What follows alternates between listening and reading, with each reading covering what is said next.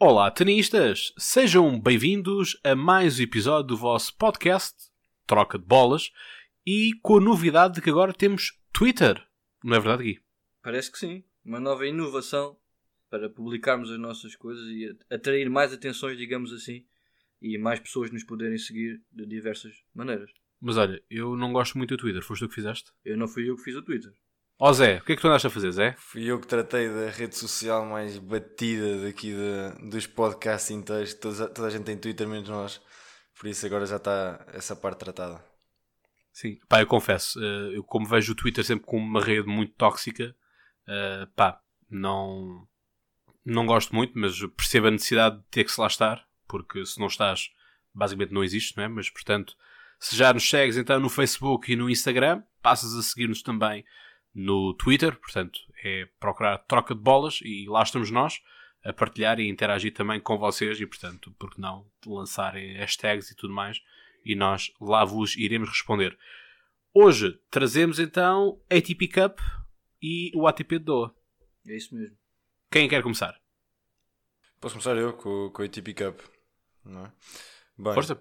hum, ATP Cup teve como vencedor a, a Sérvia, numa final frente à Espanha, que teve como ponto alto o encontro entre Djokovic e Nadal, que foi um, um jogo foi um jogo bom. Voltou a voltou Djokovic a ganhar frente ao Nadal, já Nadal já não ganha a Djokovic no, em piso rápido desde 2013, desde o US Open 2013, que é impressionante. Mas por isso foi o Djokovic ganhou esse jogo. O, o Roberto Batista Agut já tinha vencido o primeiro singular, por isso o jogo teve de ir a pares, onde a Sérvia ganhou. O, o encontro de pares foi Djokovic e Trojki e Troitsky contra Feliciano Lopes e Carreño Busta e a, a Sérvia ganhou. Bem, a Sérvia foi, foi uma seleção que foi, acima de tudo, foi muito competente. Ou seja, não, não, não foi. Não, não, não mostrou um ténis fora de série, mas, mas foi muito competente nos jogos que tinha para vencer. E o, o Djokovic, e, e, o mesmo o Lajovic, mas o Djokovic portou-se lindamente e ganhou os oito jogos. Ficou imbatível. Foi imbatível, foi imbatível. O Lajovic também teve um, um, nível espetacular. Eu também, também gostei muito de ver jogar.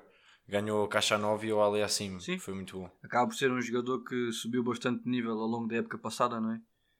Provavelmente nunca esperaríamos uma subida tão, tão gradual, digamos assim, do, do Lajovic e mostrou sem dúvida que veio para ficar. Sim, eu gostei muito. É que depois estas seleções pois... acabam por ter uh, aquele mestre, não é? aquele farol, e às vezes não olhamos tanto para aqueles que estão abaixo, não é? Porque aquilo que é o grande, não é? Acaba por uh, abafar um pouco. Mas a Lajovic tem, tem subido muito nos últimos tempos. E se calhar ficou até um pouco condicionado o facto do Nadal não jogar os pares. Talvez, foi, foi decisão dele. Ele, ele foi um, um, torneio cansativo para ele, ele reconheceu isso e por isso decidiu não. Foi, ele diz que foi decisão de equipa, mas acreditamos, como é óbvio, que foi partiu muito por ele a decisão de não jogar o último par, o par decisivo. Sim, e lá está, tu quando sabes que já não tens aquela grande figura à tua frente, uh, acabas por uh, ganhar outro tipo de confiança, ou pelo menos sai-te um peso de cima, no sentido de já não tens aquela pressão, vou jogar contra o Nadal, neste caso, e portanto acredito que para, para os sérvios tenha sido relativamente mais fácil, quiçá, uh, jogar um par dito normal, ou mais acessível. Sim, isso depende, depende de, de, das abordagens, não é? Não, não, se o Nadal não tiver não estava em condições, se calhar também não, não acredito que fosse um par mais forte se ele estivesse em campo. Ele teria ido a, campo, a, a jogo se houvesse a possibilidade de. ou se, ele tivesse, se a Espanha tivesse mais hipóteses de ganhar com ele em campo. Por isso acho que foi uma decisão que partiu dele e acredito que foi a melhor para a Espanha. Há uma curiosidade até engraçada que eu vou deixar aqui. Tinha andado a pensar nisto ao longo dos dias, desde que, desde que a final acabou. Numa altura em que tudo se decidia num jogo de pares, é curioso, digamos assim, eh, o facto de, se formos ver os capitães de equipa da Sérvia, era o Zimonic. Não sei se alguém conhece, mas era um excelente jogador de pares. E que, e se formos ver pelo lado da Espanha, acaba por ser. Era uma pessoa que eu certamente não conhecia, mas eh, pronto. É, é curioso o facto de termos um especialista de pares como capitão da Sérvia e num jogo decisivo acaba por ser a Sérvia a ganhar. Isso acho que é uma, sem dúvida. Por exemplo, eu tive a oportunidade de ver Zimonic jogar uh, cá no Milano Steel Open, ele teve cá, a jogar precisamente com Lajovic, o jogador que acaba por ser também da seleção uh, da Sérvia. Por acaso não jogou o, o par decisivo, mas uh, fez parte da equipa. E por isso é uma curiosidade engraçada, se calhar um jogador que deu esse extra necessário para ganhar. Um boost extra, é isso talvez. mesmo. Eu por acaso não, não, não me recordo agora o, resultado do, do jogo dos pares, mas foi bastante ruim, não foi? Foi, foi... Eu também estava a tentar lembrar, mas eu acho que foi em dois sets. Sim, mas foram, ah, tenho a impressão que foram dois sets equilibrados, mas acho que Seis, foram três, em seis, dois. quatro. Aliás, o primeiro set, aliás, do, do jogo, do segundo jogo, que opôs Novak Djokovic com o Rafael Nadal foi uma tareia e tanto. 6-2. Foi. Foi o, o Djokovic superiorizou-se bastante ao Nadal. Sim, e entrou muito forte, muito mais forte que Rafael Nadal. Não estava alucinado. Já, já podia jogar com esse, não é? É, ao, que a gente, Sim. ao que a gente sabe, não. Bem, não- quer dizer, à partida não não estava condicionado, pelo menos não se notou nada. Ora bem, vamos então. Esta competição estava agrupada, passo plenagem, por grupos. E tivemos no grupo A a Sérvia, que superiorizou-se à África do Sul, à França e ao Chile. Querem comentar alguma coisa deste grupo? Foi, o- quer dizer, passou a equipa que era esperada, apesar de, da França, na minha opinião, ter sido um pouco de desilusão, mas, mas acho que a, a Sérvia era para todos eh, a candidata favorita a passar esse grupo. Sim, sem dúvida, não há muito, muito mais a dizer. A Espanha, no grupo B, bateu eh, o Japão, a, a Geórgia e o Uruguai. Enfim, o Japão tem, tem tradição, não é? Tem, consegue ter alguns bons jogadores a competir, mas a Espanha é a Espanha. É? E depois temos, no caso do grupo C e no grupo F, os únicos grupos onde apenas. Os únicos dois grupos onde passam duas seleções. Neste caso, no grupo C passou a Grã-Bretanha e a Bélgica e ficou, ficando de fora duas modestas seleções, como é o caso da Bulgária e da, da Moldávia. Sim. Que eu vou explicar porque é que passaram essas duas equipas, porque os dois melhores segundos lugares de- da fase de grupos passavam à parte, ou seja, de- eh, passavam todos os primeiros e os dois melhores segundos lugares. É isso mesmo. No grupo D temos uma Rússia que, que lidera, uma Itália em segundo lugar, o terceiro lugar a Noruega e em último lugar, para mim, uma surpresa e desilusão, os Estados Unidos. Completamente. Os Estados Unidos acabaram sem, sem alguma vitória, por isso foi sem dúvida o meu. Aliás, tenho aqui como destaque de uma desilusão os Estados Unidos. Sim, está, é, isto é não faz sentido. Sim, acabar com zero, com zero vitórias é impressionante. Não, não, não diria que estava à espera que passassem, mas com zero vitórias é, é desapontante. Pelo menos não fosse algo tão, num- tão mau. Numa situação em que só ganharam dois, dois jogos. Sim, exatamente. Só, só, só ganharam dois jogos e não. Nove. E, e, pois, exatamente. Em nove. Uma porcentagem muito, muito fraca. Para uma equipa que tem, tem nome e tem lugar. E tem história e tem. E tem bons jogadores. estatuto, é isso mesmo. Depois temos no grupo E a Argentina, que passa à frente da Croácia, da Polónia e da Áustria. E eh, já agora o grupo F passa a Austrália, o Canadá e fica de fora a Grécia e a Alemanha. Sim. Eu acho que estes, estes últimos dois grupos eram os mais equilibrados. Sim, eu estava pelo menos mais em aberto. Sim. Não havia um claro favorito, digamos assim. Havia uma Sim, tô- excelente competição entre, entre equipas. Estou de acordo. Eu no grupo F destacaria um pouco a Austrália, que, que eu senti que poderia facilmente passar este grupo em primeiro lugar, tanto por, pela qualidade que tem, mas também pelo, Fator pelo casa. apoio que levava, não é? Por isso achei que, que fosse importante. E destes dois grupos destacar também a Áustria, que acabou apenas com uma vitória, não é? A Áustria de time, que foi, foi uma das desilusões também para, nesta ATP Cup. E o que é que dizer da, da Alemanha e da Grécia? Da Alemanha e da Grécia são, são mais, duas, mais duas das seleções que, que realmente tiveram, tiveram uma fraca prestação. Do, o Tsitsipas então teve uma, uma prestação muito, muito fraca. A Grécia acabou, acabou hum, o torneio apenas com uma vitória de, em jogos. Em, em eliminatórias, zero vitórias, né? 3 É, exatamente, isto às vezes não é fácil de perceber, mas, mas é isso: é uma, uma vitória no confronto em singulares, tenho ideia, mas, mas em, enquanto vitória de jogo em, contra a seleção, não ganhou nenhum jogo. Sim, mas é uma explicação bastante fácil. Uh, explicar que cada eliminatória entre duas seleções joga-se à melhor de três confrontos, ou seja, por isso é que a gente diz uh, eliminatória entre duas seleções e jogos no facto de ser, por exemplo, Zverev contra Tsitsipas. Fica exatamente. facilmente esclarecido desta maneira. Exatamente, exatamente. Penso que esse até tenha sido o único jogo que, que a Grécia ganhou. Assim de cabeça não tenho a certeza, mas acho que sim. O do Tsitsipas contra o Zverev. Sim, é isso mesmo. A Grécia, se a gente for ver, é o Tsitsipas e mais dois para encher, para fazer lugar, não é? Não, é, não havia ninguém que ao mesmo nível, nem lá perto sequer, uh, de Tsitsipas. Uh, por isso era o de esperar que o Tsitsipas ganhasse a eliminatória dele, não é? E fazer uma, uma potencial uh, gracinha, digamos assim, uh, no par. No par. não verificámos pois. que não foi possível e vamos ver pá, o, segundo, o segundo e o terceiro jogador a jogar pela Grécia é o número 462 do ranking e o, o 753. É o terceiro. Pois, é, realmente não era fácil. Mas, Houve algumas. É isso, mas uh... se calhar a maior surpresa não é eles não terem nenhuma vitória em eliminatórias, mas apenas depois ter ganho só um jogo. Uh, exatamente, essa exatamente. É, sem dúvida. Tsitsipas jogou três singulares, não sei quantos pares, para ser honesto, um. mas jogou três singulares e só ganhou um. Mas olha que o terceiro, mas olha que o terceiro da, da Alemanha também está no 188. Tens a Alexander Zverev em sétimo, o Jan Leonard uh, Struff em 36. Por exemplo, Severev e Struff são dois bons jogadores em singulares e são dois bons jogadores de pares. E visto que eles só ganharam um, uma das eliminatórias, está um bocado aquém da expectativa. Pois, ainda é mais desilusão, talvez. Acho que há aqui algumas seleções que estão mais equilibradas do que outras. Há outras que estão aqui completamente desfasadas. Sim, eu, eu acho que eh, destacar a má prestação da França.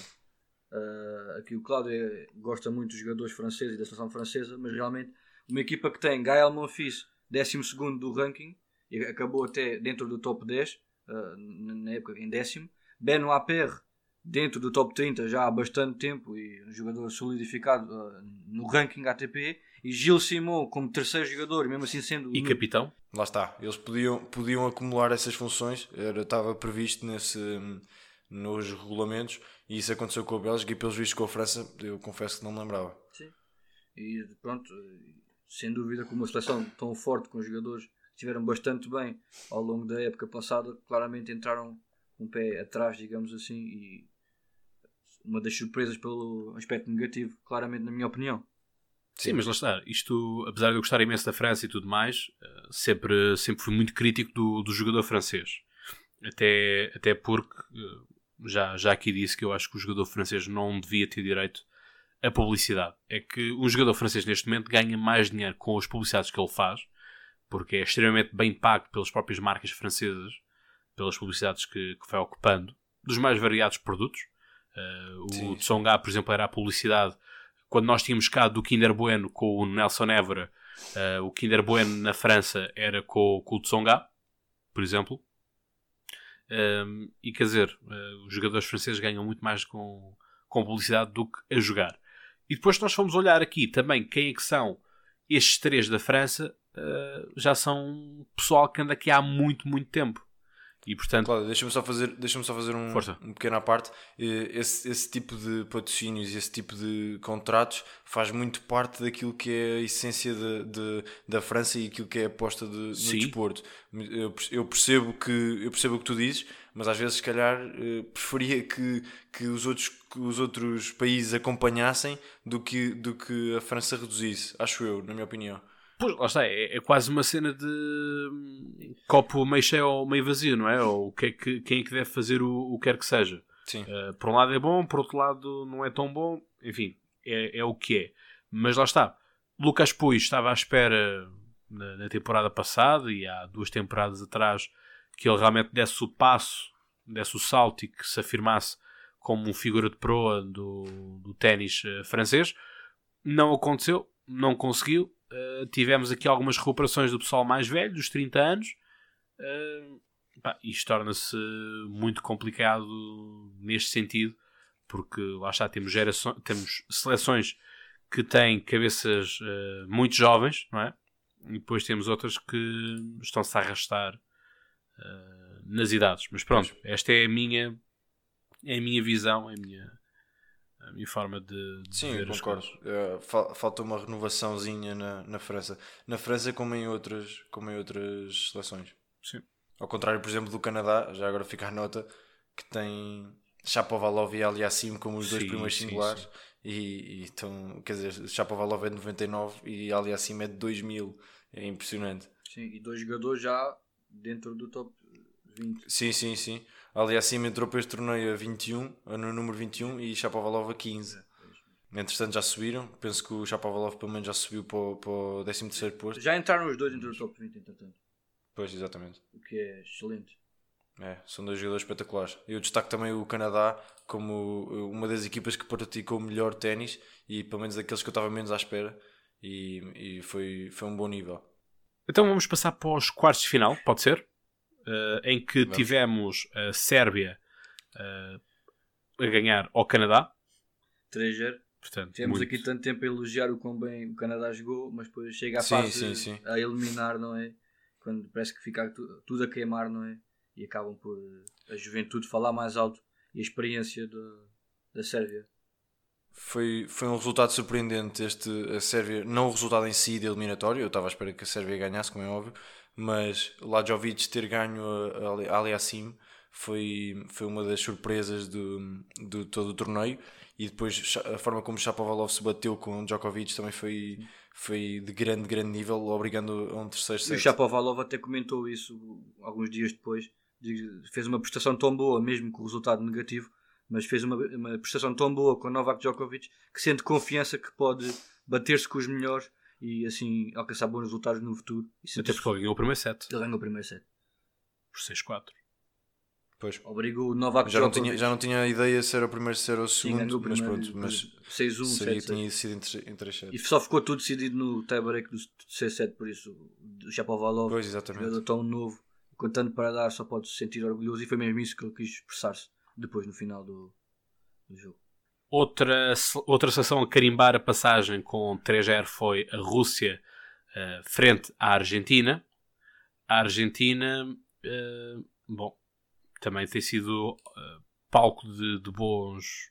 Enfim, temos aqui a falar de Guido Peia e Diego Schwartzman. Eu pessoalmente gosto bastante do, do Guido Peia, pelo menos gostei muito da campanha que ele fez em Wimbledon e fartei-me de, de elogiar no- na, na época transata, mas eh, perdeu contra Kachanov por eh, Sim, 6-2, uma- 7-6. Uma equipa da Rússia muito forte. Uh, dois jogadores que estão, estão bem dentro do top 10, e dois jogadores que já se afirmaram uh, como os melhores jogadores uh, da época passada. Daniel Medvedev aquele, fez aquela ponta final de época o ano passado incrível, é? onde só é batido por Rafael Nadal num dos torneios em dois acaba por ganhar, dois Masters 1000 e chega à sua primeira final de carreira no, no US Open, né? num grande slam.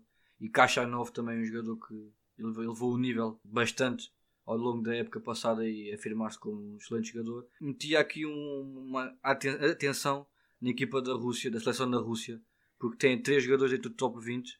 Mais à frente também vamos falar do terceiro jogador, que é o Rublev, que acaba por ganhar o Doha. A gente já vai falar mais à frente sobre isso. E temos aqui três jogadores até bastante novos que podem chegar, podem ter um teto alto, digamos assim, e poder surpreender ao, ao longo do. para o futuro, digamos assim.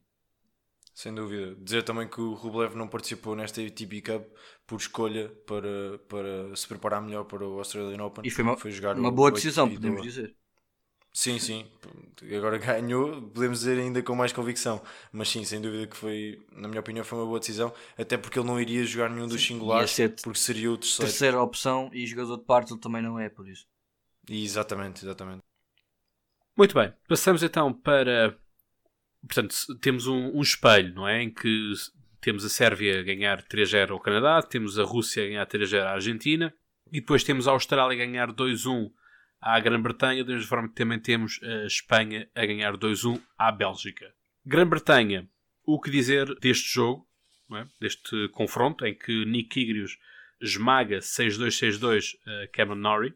Depois Dan, uh, Daniel Evans faz uh, sua obrigação e ganha uh, Alex de Minaur uh, por 7-6, 4-6, 6-7, 7-6. Este jogo é uma grande surpresa. Sim, este jogo foi uma grande surpresa e foi, foi jogado em 3 horas e meia e depois o Deminor foi escolhido para jogar o parque. Foi assim uma decisão que a mim me deixou assim um bocadinho. Com Nick Igres. sim, e, deixou um bocadinho. E depois mais uma grande maratona. Sim, depois, depois, na minha opinião, o melhor jogo do ATP Cup. Foi um jogo incrível que acabou no, no último tie-break, no match tie-break, nos pares, é, em vez de ser um 8, 6, 7, é um match tie-break até 10, acabou com 18-16, se não estou em erro. Impressionante. Sim. E num jogo que verificámos em que dois jogadores especialistas em pares acabam por não conseguir levar de vencida dois jovens e jogadores de, de singulares, não é? Exatamente, a Austrália, a Austrália tinha uma dupla de, de pares e, e preferiu jogar também, também essa nota, de que preferiu jogar com Kyrgios e Deminor, apesar de Deminor vir de uma, do encontro de 3 horas e meia, a Austrália preferiu deixar a, a dupla de pares no banco e ir com, com Kyrgios e Deminor para, para o encontro decisivo e acabou por, por ser feliz na decisão do, do match tie-break. E que grande festejo que eles fizeram no fim, alguém viu? Sim, sem dúvida, sem dúvida. Que o Kyrgios pegou, pegou o Alex da Minor às cavalitas. É só tem que fazer Exatamente. esse papel, não é? É isso mesmo. Porque é, mesmo assim. E fizeram uma grande recuperação, porque eles estiveram sempre a perder ao longo do, dos pontos mais decisivos do match tie-break. Sim, sim, sim. Eu, eu, se eu não estou enganado, acho que tiveram, tiveram contra de 4 match points. Defenderam 4 match points para dois jogadores jovens e dois jogadores não especialistas em pares, mostra até uma, um excelente desempenho. Sim, sim, sim, sim, Com certeza podemos falar do público, por exemplo, que está todo do lado da Austrália, não é? Como é óbvio. Mas sim. pronto, mostra também uma grande personalidade destes dois jogadores, dois jogadores que podem dar muito uh, no futuro uma grande personalidade e uma grande qualidade. Tem, o Deminor então demonstrou um nível incrível durante o, o ATP Cup todo. Eu, o, outro dos jogos que eu destaco, por exemplo, e até foi na fase de grupos que esqueci-me de dizer, foi o Chapovalov contra o Deminor, que foi um jogo bestial em 3 sets. Foi incrível mesmo. Passamos então agora para o outro jogo que opôs a seleção da Bélgica à da Espanha, em que Roberto Bautista Agut ganhou por 6-1, 6-4 contra uh, Kimmer uh, Kopianos. E este temos que debater. Porque é que Davi Goffin ganha Rafael Nadal 6-4, 7-6? Eu confesso que não vi este jogo. Este, este resultado surpreendeu-me imenso, mas não, não vi este jogo, não estou. Atenção, não eu gosto bastante do Davi Goffin e, e devo, ficar, devo dizer que fiquei um tanto transtornado na altura, uh, porque eu acompanho muito jovem, ainda com 20 e muito poucos anos, uh, e depois, enfim, muitas lesões e tudo mais, acabou por, por se perder do, do caminho. Uh, mas eu sempre gostei muito do Davi Goffin e apoiei muitas vezes e tudo mais. e portanto, fico feliz de o ver fazer este tipo de recuperação e, portanto, quiçá poder presentear-nos com, com um bom nível de ténis esta, esta temporada e que, que as lesões o, o deixem por um bocado. Rafael Nadal não é tão confortável na, em piso rápido, mas pá, também não é preciso irmos Sim, claro, tão, claro. tão baixo. Tinha, tinha, obrigação, tinha obrigação de ganhar, digamos, mas por isso foi, foi um resultado de estranhar, como é óbvio. David Goffin é dos melhores, de, dos melhores a responder do circuito, por isso também acho que acredito que teve aí muito da arma de, de. Ele é um jogador que não se cede em, em nenhuma fase do jogo. É um jogador muito consistente, faz dessa a sua maior arma. Não tem nenhuma pancada de outro nível, mas é um jogador muito consistente. Diversos resumos, digamos assim, que eu vi, também não, não, não pude ver o jogo em direto. Um, David Goffin uh, pressionou sempre uh, Rafael Nadal, jogou sempre muito, muito profundo e é essa a arma para ganhar Rafael Nadal. Isto num dia, se calhar, normal para os dois jogadores, isto não, não aconteceria. David Goffin teve em estado de graça, não há outra maneira de, de, de falar sobre isso. E Rafael Nadal esteve um pouco abaixo e ele próprio ficou surpreendido com o nível de jogo do belga. Até podem ver no final, quando eles foram cumprimentar, Rafael Nadal só queria sair dali, porque viu que não, não conseguiu ter armas para, para, para a surpresa que apanhou frente, frente a ele. E por isso foi um excelente jogo, David Goffin. Mas isto é um jogo que acontece na É um normalidade, típico, né? um Isto acontece uma, se calhar em 20, ou se calhar nem tanto. Sim, até, até arrisco dizer que se, se Batista não não tivesse é ganho o primeiro, a primeira partida, Ah, talvez Rafael Nadal, exatamente, exatamente. Rafael Nadal teria dado o, o, o impulso hum, superior necessário para, para ultrapassar David Goffin, por, para, se não estava de fora da ATP Cup. Ou seja, neste um pouco foi um pouco levado pela vitória do Bautista Agut e de, pelo conforto, se quisermos, de que poderia sempre jogar os pares. Isto acaba por ser um pouco, tomando este jogo como exemplo, isto acaba a ser um pouco a situação que a gente vê quando falamos daquela eterna pergunta de quando é que os jogadores, eh, sem ser os Big Three, conseguem eh, ultrapassá-los. A gente vê várias, já variadas eh, situações em que jogadores eh, fora dos top do- do- dos Big Three, como a gente chama sempre, eh, a conseguir ganhar a estes grandes jogadores à melhor de 3 sets em torneios não tão importantes, mas depois quando é situações que, que em tudo aperta, nos, em grandes slams, em Masters 1000, já é muito mais difícil isso acontecer. E isto é, realmente é o que acontece. Alguma vez a gente acha que David Goffin tem. Isto acon- aconteceria numa final de algum grande slam. Sim, nem numa E- final, eu arrisco dizer que nem durante o Goffin grande não slam, chegava em lá. É, é este o nível que eles conseguem chegar em, em jogos, se calhar, não tão importantes, mas têm que conseguir fazer isto em, nas, nas alturas, em todas as alturas, e não só quando estão com menos pressão. É isso mesmo. E é esse o ponto da eterna, que responde à eterna pergunta: quando é que alguém consegue ultrapassar os Big Three? Quando conseguirem ter este tipo de rendimento em todos os jogos e não só em jogos com menos importância, digamos assim. É a consistência que nós falamos sempre Sim. aqui. A consistência acaba por ser a pedra de toque, é aquilo que faz a diferença entre a velha e a nova, nova, nova geração. Que é, que é mesmo isso. É, às vezes um vislumbre, o- enfim, há muitas coisas que se podem explorar e pensar do que é que, o que, é que esta malta anda a fazer.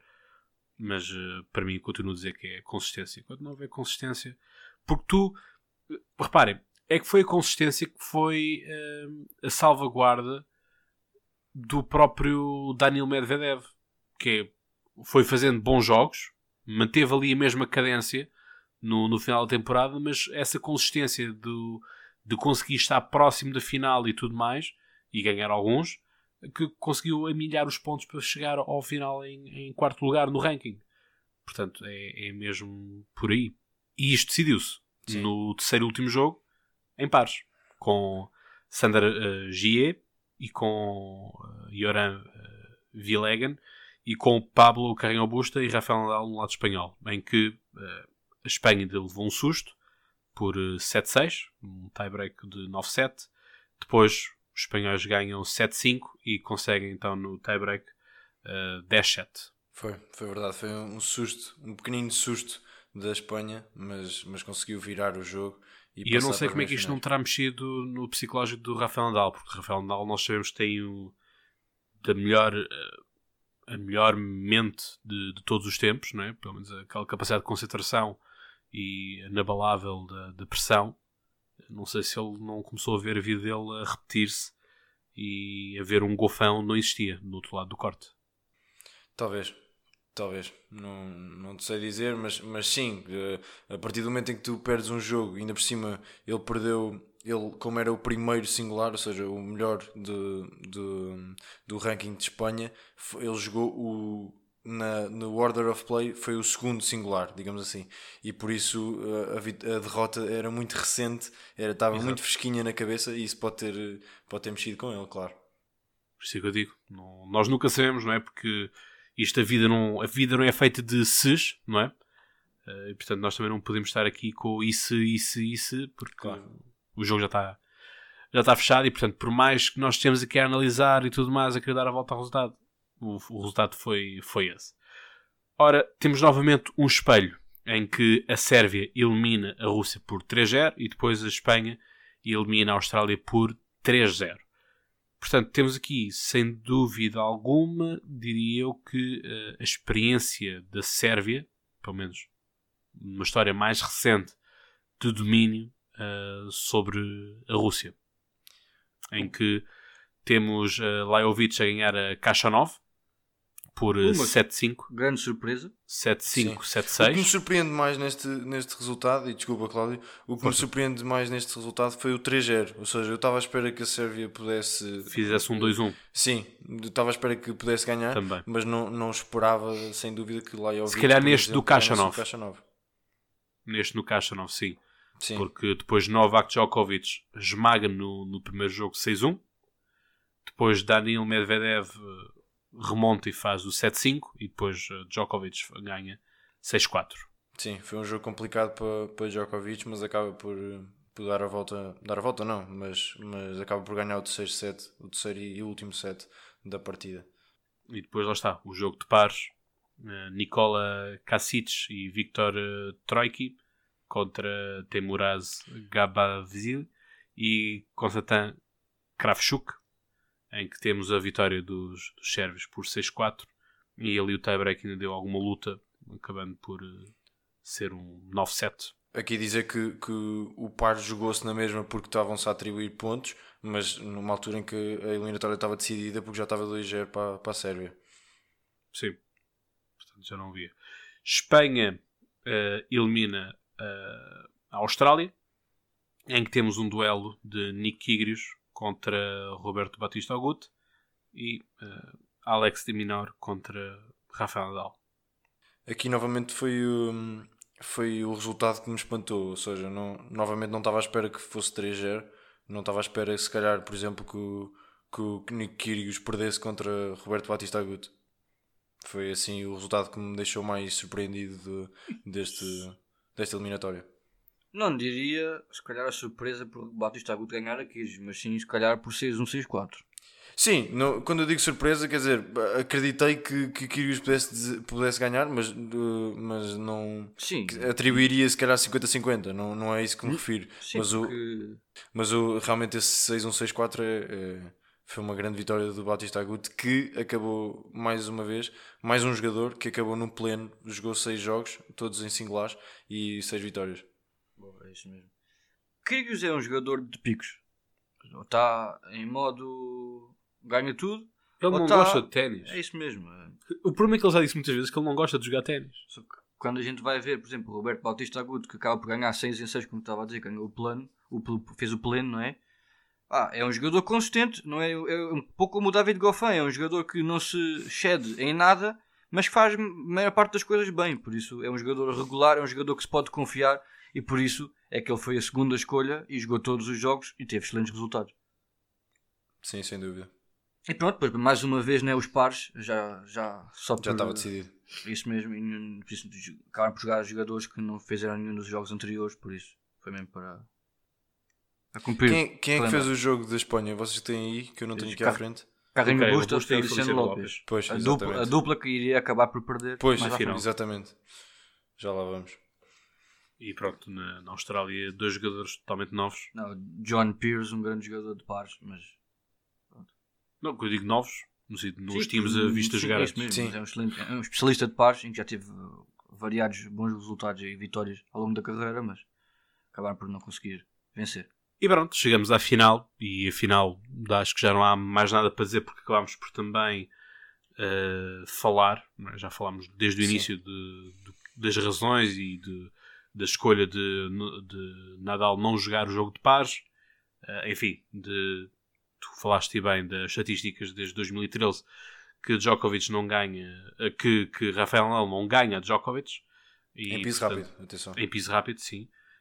E portanto acaba por ser este o, o desfecho que começou bem para a Espanha, porque ganhou o primeiro jogo, mas perde o segundo e perde o, o último e derradeiro jogo Sim. de pares. Eu destacava hum, quando a gente ouve, por exemplo, só vimos Game Set and Match do Eurosport, várias coisas. Um dos pontos que as pessoas, os especialistas dizem que é muito importante para alguém defrontar Nadal e querer um bom resultado é ganhar o primeiro set. E aqui vimos claramente isso, não é? Eh, Novak Djokovic não só ganha o primeiro set, como quase que surpreende, não é? Por 6-2, Rafael Nadal se calhar não estaria à espera de uma entrada derrompante como foi e acabou por não conseguir elevar o nível ainda conseguiu aproximar um pouco as contas por ser em tiebreak o segundo set, mas acaba por não conseguir. E aí realmente conseguimos ver a importância de ganhar o primeiro set para vencer Rafael Nadal. Sim, sim, sem dúvida. Muito bem, e portanto, lançar aqui uma questão que eu acho que vamos, pelo menos eu diria, por mais um ano, dois anos no máximo, vamos ter este speak. Taça Davis ou ATP Cup?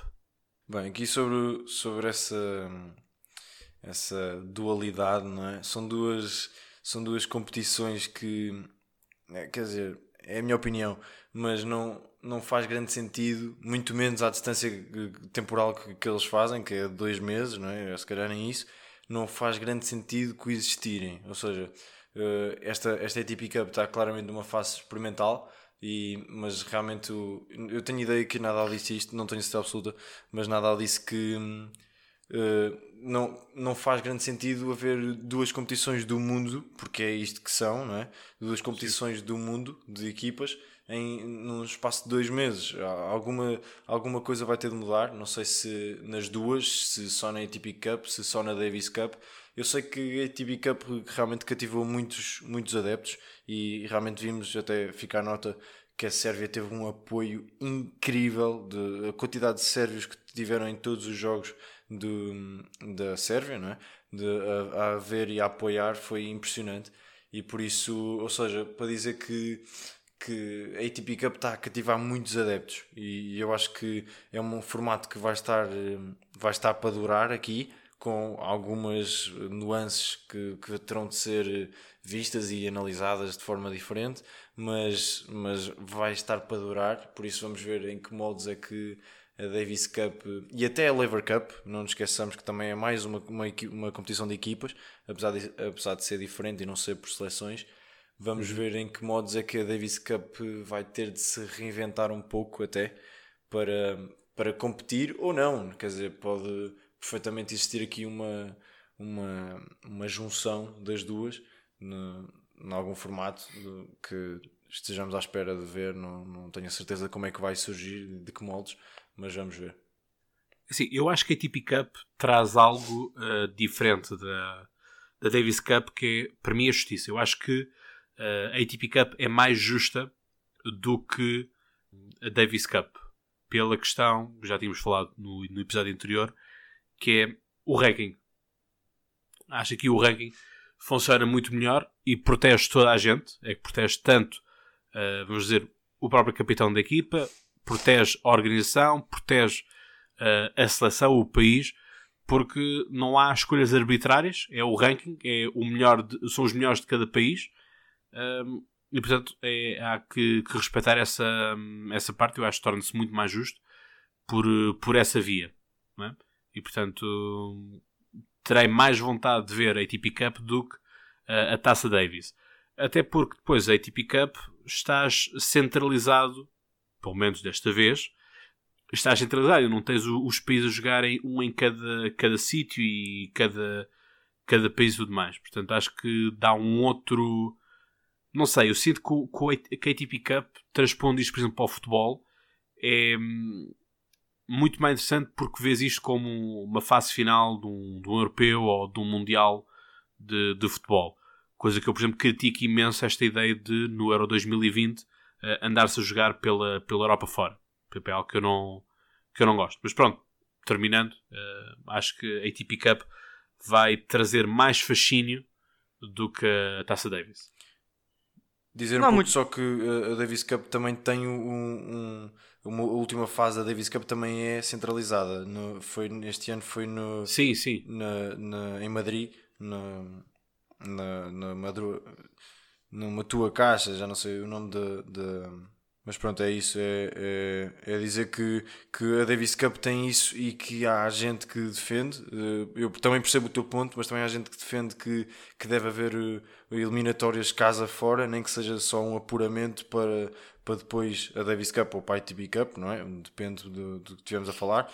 Mas uh, há muita malta que defende e que acha giro esse casa fora pronto, é, é ver. Eu, também, eu, eu sou da, da tua opinião, Cláudio. Acho que, acho que é preferível ter, hum, ter eh, jogos centralizados e, e aumentas muito aquilo que é o apoio e aquilo que é o sentimento de, de equipa e de competição. Em suma, gastar mais dinheiro. Pois, talvez. Eu acho que isto tudo depende do que for o objetivo destas competições. Acho que a ATP, juntamente com a Federação Internacional, têm que pensar no que é que querem com isto.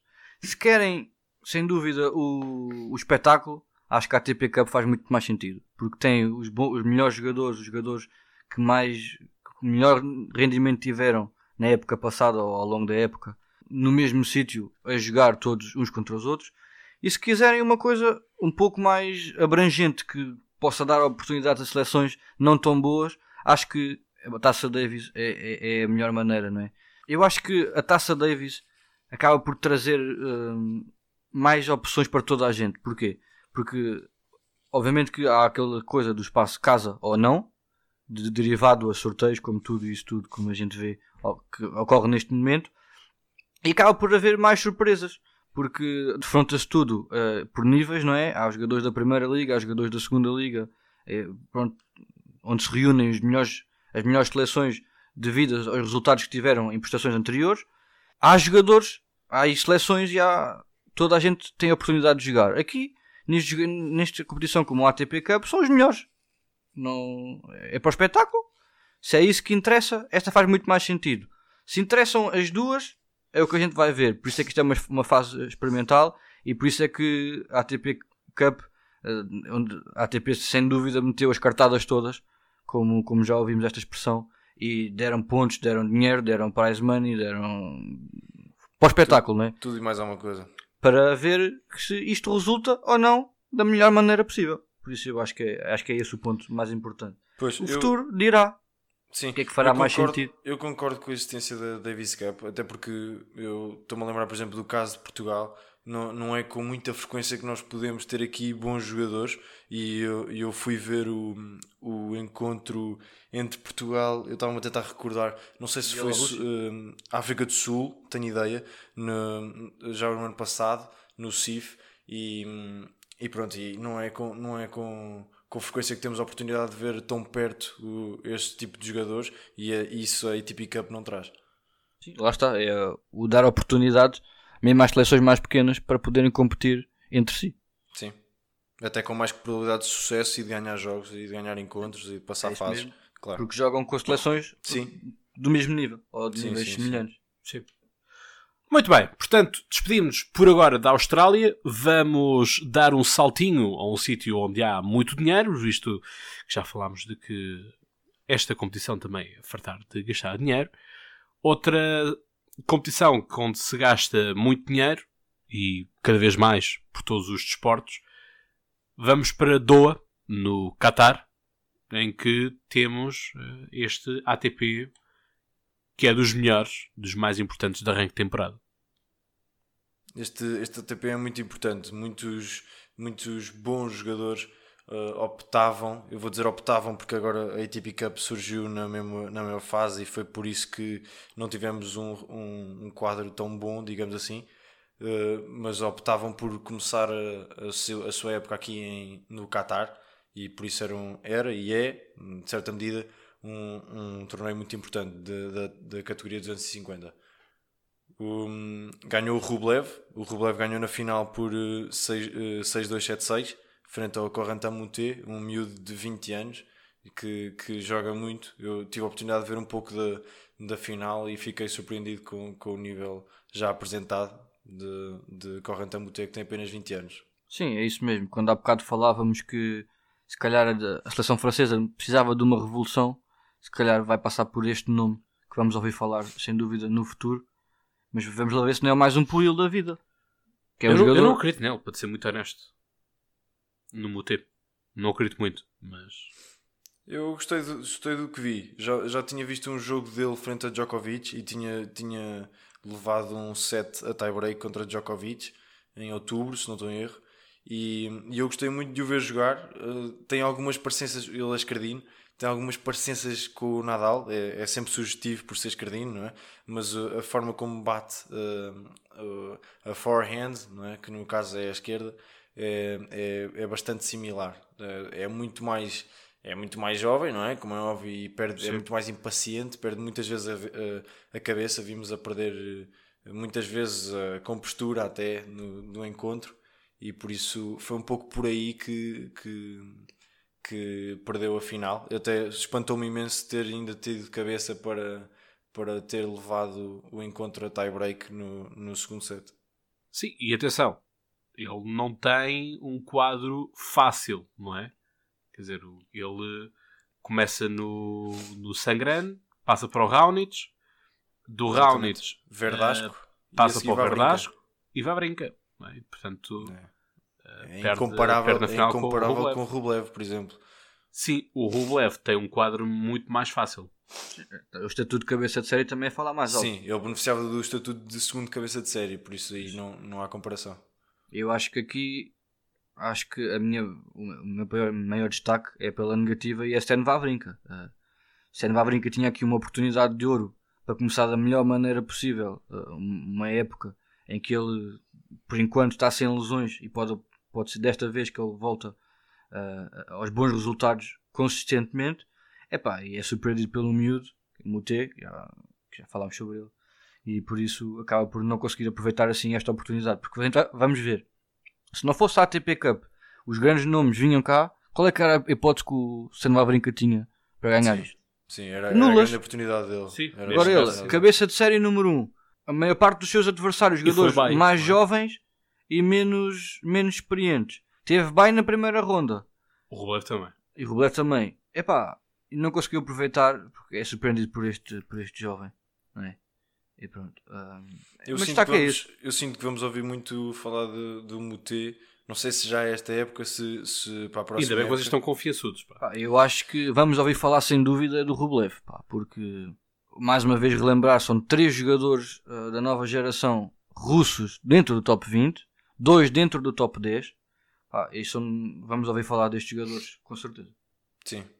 Pronto, eu em relação ao, ao Mute, já, já disse, não, não estou muito confiançudo, uh, porque lá está. Eu, certamente vai-lhe agora aparecer um patrocinador qualquer ele vai perder a cabeça e portanto não, não estou, a sério. Agora é fora... fácil perder a cabeça, por isso nesse sentido posso concordar por isso, contigo. Por isso é que eu estou a dizer, pá, é um puto e, claro. eu, eu tenho sempre muito medo quando os putos aparecem um, e começam a fazer eh, deles golias e tudo mais, e que é a nova esperança, é a nova esperança, nova esperança, e a esperança acaba por os matar, não é? Portanto, eles acabam por depois ficar alienados da, da vida e não, não conseguir fazer, fazer mais. Portanto, eu percebo essa preocupação, mas hum, vamos, vamos ver, vamos ver. Eu acho que, porque que o Raonic também com... era, o, o Dimitrov também era, pá, foram-se perdendo pela, pela vida com, com todos os holofotes que foram, que foram criados. Sim, sim, sim. E, o, pronto, o Dimitrov é um, escola... ca, é um, caso claro desse aspecto. Chamavam-lhe até o Baby Federer e, e perdeu-se muito. Não sei se por isso, não é? Mas perdeu-se muito, isso é, isso é factual. E vamos ver se, se este ano também recupera, recupera um pouco da forma. Ele acabou bem, ele acabou bem o ano. Vamos ver se, se é. poderá ter um bom ano agora. É mais um jogador de picos. Acho é, não... porque Dimitrov e Raonic aparecem mais ou menos à mesma altura, não é? Mais coisa, menos coisa, são, são mais ou menos da mesma geração. Raonic muito massacrado com lesões. Sim. Mas... Dimitrov nem isso tem para. Por isso é que eu estou a dizer. Como desculpa. Por isso é que eu estou a dizer. É, é que eu estou a querer comparar duas promessas da mesma altura, não é? Dimitrov e, e Raonic. Eh, um nós conseguimos compreender, o outro não. Pois, é verdade. Isso, nesse aspecto tens razão. Portanto, daí daí eu estar a dizer que está todos os patrocinadores e de, dos prémios disto e daquilo. Vamos ver. Obviamente que eu desejo a melhor da, da, das shorts ao, ao, ao Mute, até mesmo para eu poder chatear aqui o, o Guilherme com, com a bandeira francesa. Pá, mas uh, vamos ver. Vamos ver o que é que, o que, é que há. Mas de resto, não sei. Uh, achei um, um, quadro, lá está, à conta do, da, da ATP Cup, um quadro um tanto pobre nesta, nestas coisas. Quer dizer, temos um Tsonga que está aqui perdido na vida, que é eliminado por, por um tenista que eu nem sei quem é. Que é Pois, quem é esse? Que é que Manovic fez uma boa fez uma boa prestação. Fez, fez, fez o... ganhou a Fuxovic, foi à meia final só perdeu com o Rublev. Sim, Sim. por isso é que eu eu, eu ia dizer que hum, fez uma boa exibição na. na agora estão a faltar o nome. Quando o Tsong é a terceira cabeça, é a terceira cabeça de série. No, final da época, no final da época, no. no- Sim, as finals da Next Gen. Exatamente, exatamente. Sim, sim, sim. A gente falou, fizemos um episódio sobre isso e foi Pois. um dos destaques, ele e o Sinner, por, por ter ganho, como é óbvio, né? Sim. Mas pelo nível apresentado, e se calhar não estamos, estamos a, a tanto à espera, esperávamos muito mais por D, D menor, por exemplo. Por isso, Sim, sim, sim, sem dúvida. Acabou, acabou por ir à final, mas, mas, mas sim, Sim, é acima de tudo, é mais nível de ténis. Era... Esse, esse o Sinner, vamos ouvir falar dele com certeza, ouçam o que eu digo. Não sei se será já esta época. Já, já ouvi dizer que, que este vai, ser, vai acabar já como top 30 e assim, mas não. Acho que é um pouco prematuro, vamos ver. Eu também espero que sim, acho que tem muito ténis e, e já vi muito dele, mas vamos ver se, se também não é mais um que se perde. Ele ainda é muito novo, ele tem. E acho que ele e é que melhor 2002, altura para ele se mostrar como agora no Australian Open, né? Que ele está a vir de, do topo, não é? Sim, Ele acabou da melhor maneira possível, se calhar num, num torneio em que nem, nem, nem esperaria jogar, não é? Em casa ainda por cima, porque foi em Milão. Que ele, é ele, ele só, ele só entra nesse, nesse, nesse campeonato porque é em Milão e ele teve wildcard, não, não nos esqueçamos. Ora, é De outra mesmo. forma, não teria sequer jogado. Quanto mais a possibilidade de ter ganho. Pode ser que seja uma boa história eh, a dar uma excelente continuação agora na nova época. Vamos ver. Sim, é que é mesmo por aí. E pronto, acho que não há muito mais a dizer deste torneio. Quer dizer, a falta de qualidade no quadro, a surpresa de Vavrinka, os parabéns ao Rublev, os parabéns ao, ao, ao Moutet. E eu não vejo aqui mais nenhum jogador que mereça Destaque. destaque. Sim, não, vejo. Vejo muita França neste quadro, muitos jogadores franceses, Mas bons resultados, mas os resultados não. sem ser motivo.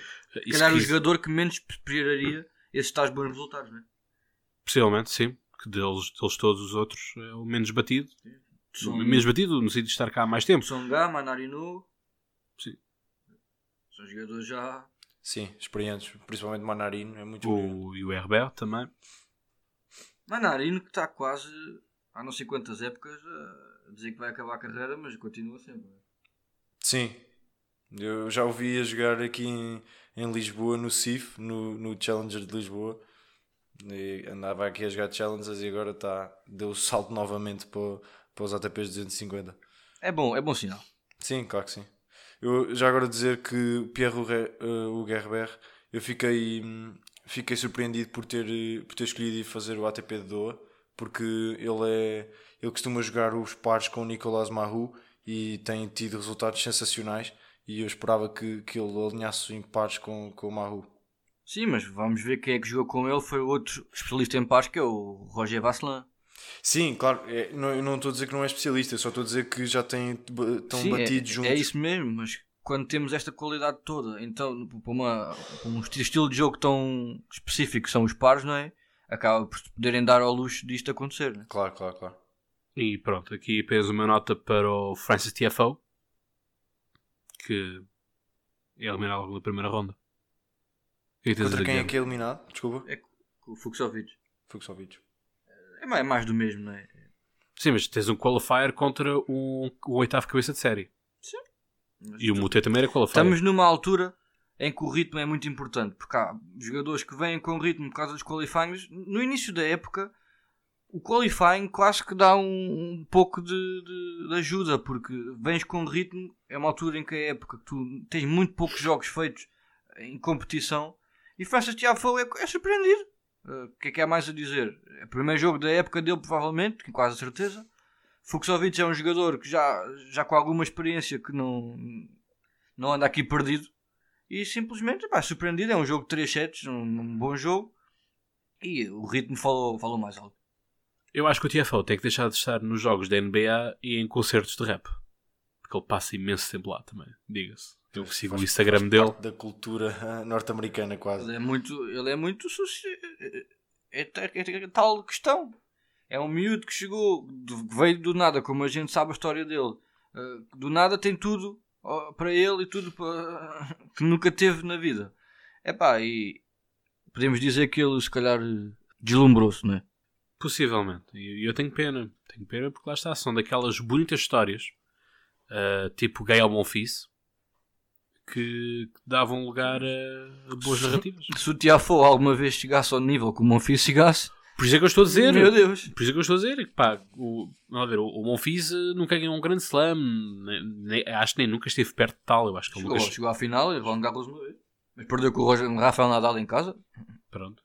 Uh, mas lá está. Dizer, Acho que era um, é, um dos poucos jogos em que podemos dizer que os dois jogadores jogam em casa. Um por ser francês e jogar em casa, não sei, o Roland Garros na França. E o Rafael ser Nadal por ser o seu- o seu habitat natural. Sim. Mas, mas pronto, lá está. Foi, é, um, é isto. É este tipo de, de histórias que não. Tenho pena que, que, assim o, que assim o sejam. E com isto já chegamos a uma hora, sensivelmente, de episódio. Não sei que mais concessões têm para, para fazer. Temos só, só de falar no, no qualifying uma- umas notas muito breves para, para os portugueses que estão no, no qualifying do, do Australian Open. Temos, Força, força, força. Posso avançar para isso, com- se quiserem? Pronto. Temos o, o Pedro Souza, que, que era o principal favorito português para série. passar o quadro, na minha opinião. Cabeça de série, exatamente. O único cabeça de série português. E, e caiu no primeira, na primeira ronda. De- depois temos o João Domingos, que passou a primeira, a primeira ronda, mas, mas eh, prevêem-se dificuldades na segunda e terceira ronda com, com Lizé na ATP 206 e Kudla, que é um nome conhecido, também um deles, eh, também um, um cabeça de série, eh, que é o ATP número 107 na última ronda. Depois temos Frederico Silva, que teve o sorteio mais difícil de todos e passou a primeira ronda. Não, Epá, não, o, não estava o nada adversário mudou à última da bem. hora. Sim, exatamente. Ele, o- houve uma desistência no jogo contra o, espanhol. no jogador do, do Frederico Silva, exatamente, e foi substituído por um alternate e, É e mesmo. Frederico Silva superiorizou-se. Depois, agora na segunda ronda, vai, podia ter enfrentado Martin Cle- eh, e teve sorte que não. Teve sorte, enfim, vamos ver, mas, mas Martin Kleisen perdeu e, e agora vai jogar a, a segunda ronda eu agora não tenho aqui, não tenho aqui o nome do, do jogador, mas é um jogador pouco conhecido. Tenho ideia que é cerca do número 200 e poderá ter aqui uma, uma oportunidade de chegar à, à terceira fase, à terceira ronda do qualifying. Depois, se passar, tem, poderá ter Gombos, que é o número 111 do ranking ATP. Vamos ver se, se temos se, se temos o Frederico Silva pelo menos na terceira ronda do qualifying, era muito bom. E vamos ver se, se poderíamos ter eh, dois portugueses no, no quadro principal, que era, que era muito bom Sim, é para o ténis português. Pá, eu destacaria uma coisa que realmente vê que diz, diz claramente que o ténis não é só a capacidade técnica. Se a gente for ver Pedro Souza, João Domingos e Frederico Silva, tecnicamente e tenisticamente falando, Pedro Souza é claramente superior. Mas acaba por, eh, em, níveis de pressão, o facto de ser cabeça de série, que é uma coisa que não é normal para estes jogadores. hum, a pressão claramente tomou-lhe Tomou-lhe a cabeça. tomou-lhe a cabeça. hum, pá, João, Pedro Souza, mesmo cá no Milênio Estrela já nos habituou a grandes jogos. João Domingos também. Mas eh, é, é uma diferença tão, tão grande, na minha opinião. O Pedro Souza é um jogador de talento, com um talento que é uma coisa inacreditável. Por acaso já, já tive com várias pessoas ah, importantes ao nível do ténis em Portugal e dizem, por exemplo, João Souza tem menos ténis que Pedro Souza, o que é uma coisa que a gente Eu lembro-me, eu lembro do, do houve um Estoril Open onde o Pedro Sousa e o João Sousa jogaram e tenho ideia de Foi, foi. ser quartos final Foi quartos, ou foi quartos. final, não tenho a certeza. E, pá, e eu, eu tive essa sensação Sousa- clara.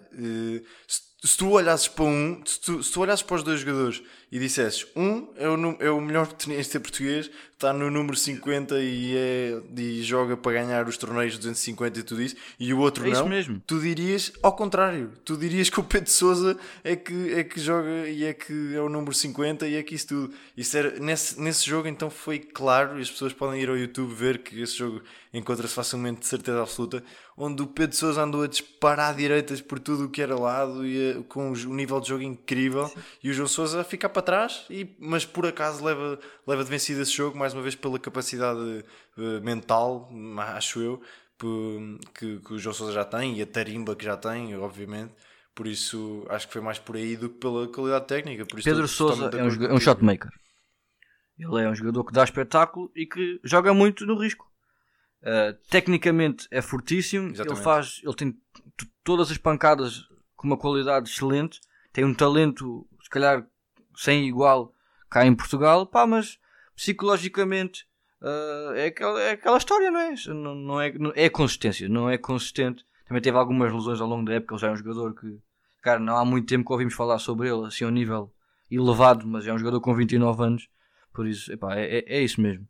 Muito bem, eu destaco para irmos encerrando também um bocado o episódio. Que o próximo episódio vamos ter o nosso padrinho aqui no Troca de Bolas. Eu e o Guilherme tivemos a oportunidade de estar com ele justamente no CIF, que tem, te- tem sido tão falado neste episódio. Tivemos a conhecer também um pouco mais a fundo as, as infraestruturas, não é? Portanto, quantos campos de ténis é que tu contaste, Gui? Pá, eu penso que eram entre 15 ou 16. Sim, uma monstruosidade. Sim. E, portanto, uma Sim, são conversa agradável, onde, enfim, o nosso padrinho fala daquilo que é eh, as suas perspectivas para o Open da, da Austrália. Também explicar um pouco qual é que é a magia dos quatro Grand Slams, não é? Portanto, dá pormenorizado um, a cada um eh, os toques e o porquê. E, portanto, sem dúvida, um episódio rico, porque estamos com a pessoa que mais sabe de ténis em Portugal, com obra publicada, e obviamente vocês já o conhecerão da voz do Eurosport, é um dos eh, narradores dos jogos, e portanto ele disse que nos esperava eh, na sua cabine do Eurosport por nós no Australian Open, e pronto, ele mostrou-se um bocado hum, esperançoso que o Australian Open iria acontecer e que não haveria problemas de maiores na, nessas coisas. Obviamente que todos nós esperamos, eh, não só do ponto de vista, vamos dizer, egoísta, entre aspas, porque queremos, queremos ver jogos, queremos ver o nosso, nosso desporto, mas também porque também não queremos que a calamidade ne- dos incêndios continue a assombrar e a assolar eh, a Austrália. E tem-se repetido vários gestos de solidariedade, vários gestos de angariação de, de fundos para o combate e tudo mais, mas eh, é aquilo que eu, que eu já tenho vindo a dizer que incêndios na Austrália incêndios na, na Califórnia, infelizmente, são cíclicos e acontecem sempre, vão ter sempre lugar, porque são zonas vastíssimas, impossível de conseguir patrulhar aquela zona toda, de limpar aquela zona toda, e portanto eh, as coisas são, são como elas são. Está neste momento a haver responsabilidades políticas para o Primeiro-Ministro, enfim, muitas pessoas têm estado a vir a pedir a, a sua demissão. Uh, vamos ver o que é que isto tem de impactos para o Open da Austrália. Os, um, houve uma ameaça, vamos dizer assim, aos qualifyings, não é? E portanto já, circul já circulam também fotografias em que mostram a diferença do céu do ano passado para deste ano. Portanto, o ano passado tínhamos um céu azul brilhante e este ano temos um céu cinzento, não é? Portanto, as diferenças estão aí e obviamente que da nossa parte queremos, queremos isso. Da nossa parte também enviar eh, um grande abraço para o Gastão Elias e as suas melhoras.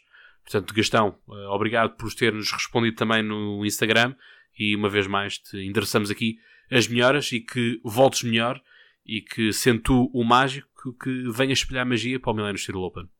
É isso, é tudo que, tudo o que desejamos é que o Gastão realmente, agora falando mais do Gastão, volte, volte forte. Ele que tem muita qualidade para mostrar e infelizmente as, as, as lesões não têm-lhe facilitado a vida.